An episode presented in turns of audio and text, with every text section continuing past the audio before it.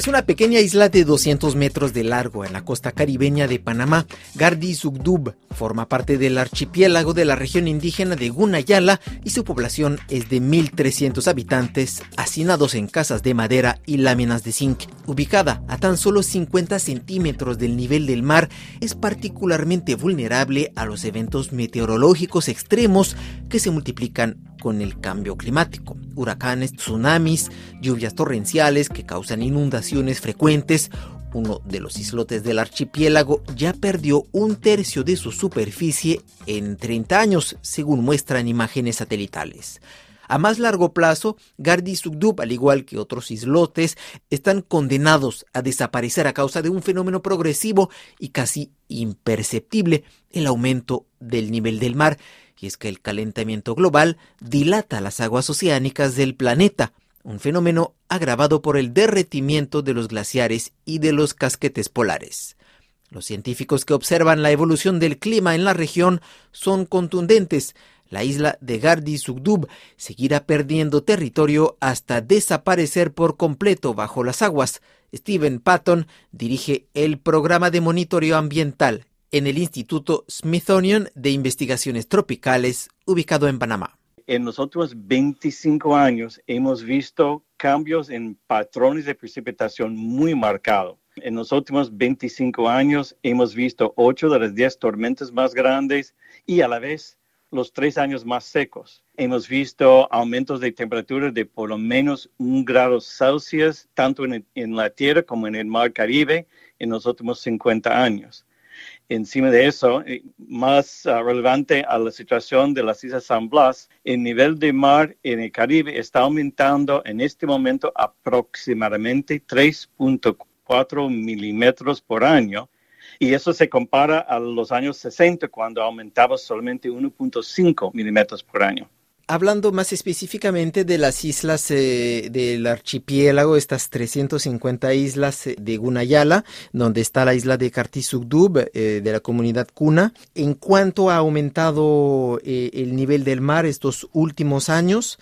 ¿Hasta qué punto están amenazadas estas islas? Pues el aumento en los últimos 100 años habrá sido entre 20 y 30 centímetros. Tendría que hacer el cálculo, pero sería aproximadamente eso no, suena como mucho, pero el problema con las islas, sobre todo las islas habitadas de los Kuna, que son el grupo indígena que vive en las islas, esas islas son artificiales, hechos de coral, recifes de corales que minaron para crear las islas.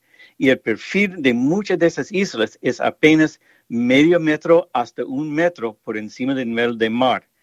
Y en algunas islas, sobre todo la isla ah, que usted mencionó, el nivel ya ha llegado al punto que cada mes con la marea alta está cubriendo la isla. Y eso es el destino de casi todas las islas habitadas del ah, archipiélago de San Blas. Tarde o temprano, casi todos, si no todas las islas van a tener que ser abandonados para el final de este siglo debido al aumento del mar causado por cambio climático. ¿Hasta finales de siglo, dice? ¿Cuántos años les queda? Sí, sí, aproximadamente. Depende en qué tan rápido aumenta el nivel del mar, que eso depende en aumento de gases de efecto invernadero. Pero el pronóstico más conservador es que para final de este siglo, todos, y es posible en los peores de escenarios, podría ser antes. Y cada isla va a ser um, algo independiente. Cada comunidad va a tener que decir, según las condiciones de su isla, cuando es un momento que ya no aguantan. Porque no va a ser que de repente el mar está encima siempre, es, es algo muy gradual y la molestia va a seguir aumentando, aumentando y al final cada isla va a tener que votar y decir que ya no aguantamos, tenemos que ir al continente donde ellos um, tienen tierras que, donde pueden uh, ubicarse.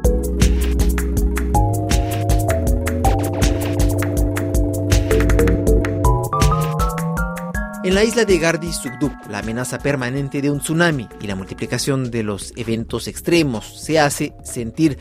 Eso dijo a RFI Blas López Morales, un sociólogo guna y uno de los asesores del proyecto de traslado de la comunidad. Hay un estudio científico que han estado estudiando, eh, siguiendo de que puede ser en 50, en 30 años, las comunidades islas pueden desaparecer. Pues es mm. cierto, hay estudios que el nivel del mar está subiendo a nivel de la comarca. Sí hay, eh, si preguntamos a la gente mayor, eh, ellos, ellos notan que hay un cambio eh, en el periodo de tiempo. Por ejemplo, en Cunayala, noviembre, diciembre, febrero, se ponen, o sea, vienen vientos alisios fuertes y entonces hay inundaciones. Ya tradicionalmente desde niño yo he visto, hasta ahora también, ¿no? Y, y, estamos eh, tocando ese tema a nivel de, hacer docencia a los estudiantes, a, a los padres de familia, a, a las autoridades tradicionales, que el tema de cambio climático es a nivel global. Tenemos que estar preparados. Eso eh, yo pienso dentro de 50, 30 años puede repercutir lo que pasó un tsunami ¿no? En, Cunayala. Muchas son las razones de los habitantes de Gardi Zugdub para abandonar su isla. En 1882, a raíz de un terremoto, decenas de indígenas guna del archipiélago de Gunayala murieron ahogados en un tsunami. La isla vive bajo la amenaza permanente de las inundaciones. Y a estas amenazas eh, climáticas se suma el hacinamiento ante el crecimiento de la población de la isla y la falta de espacio. En 2010, los habitantes decidieron trasladarse colectivamente en tierra firme, en un terreno que les pertenece en la costa y que quieren bautizar Isber Yala. La construcción de 300 casas nuevas con apoyo del gobierno panameño avanza pero lentamente. En un informe publicado este año, la ONG Human Rights Watch exige más esfuerzos del Estado panameño para garantizar, por ejemplo, el acceso al agua del futuro barrio, aún incierto. Blas López Morales detalla en qué consiste este proyecto sin precedente de reubicación del pueblo de Gunayala. Es la iniciativa de la comunidad Tecartí Suidu por varios factores, ¿no? Uno de los factores es por el hacinamiento de la población de la comunidad Cartí Suyo. Por ejemplo, Cartí es una población, tiene una hectárea y media y la población va aumentando. En caso de la población Cartí Suyo, es de 1.300, está llegando. Posiblemente entre, entre dos, tres años puede llegar a 2.000 a 3.000. Es la iniciativa de la comunidad y a la vez también es el acceso cercano de la costa que las comunidades tienen sus sembradíos, tienen sus parcelas siembra de yuca, guineo, eh, hacen actividades agrícolas y entonces es permanente y, eso es, nos favorece. También eh, la construcción de una escuela modelo, ¿no? que ya terminó este año, eh, final, y, y, también históricamente el pueblo cuna, no venimos de, de vino, históricamente no, no, no, no, no somos del mar, o sea, venimos históricamente de las montañas, de los bosques, de Colombia, nuestro origen. Y entonces llegamos a la provincia de Darien y después mm. más de eh, 120, 150 años llegamos a las costas del Caribe, a las costas de Cunayala. Y entonces, claro, eh, asentamos en, las islas, pues. ¿Se sabe cuándo se hará ese traslado?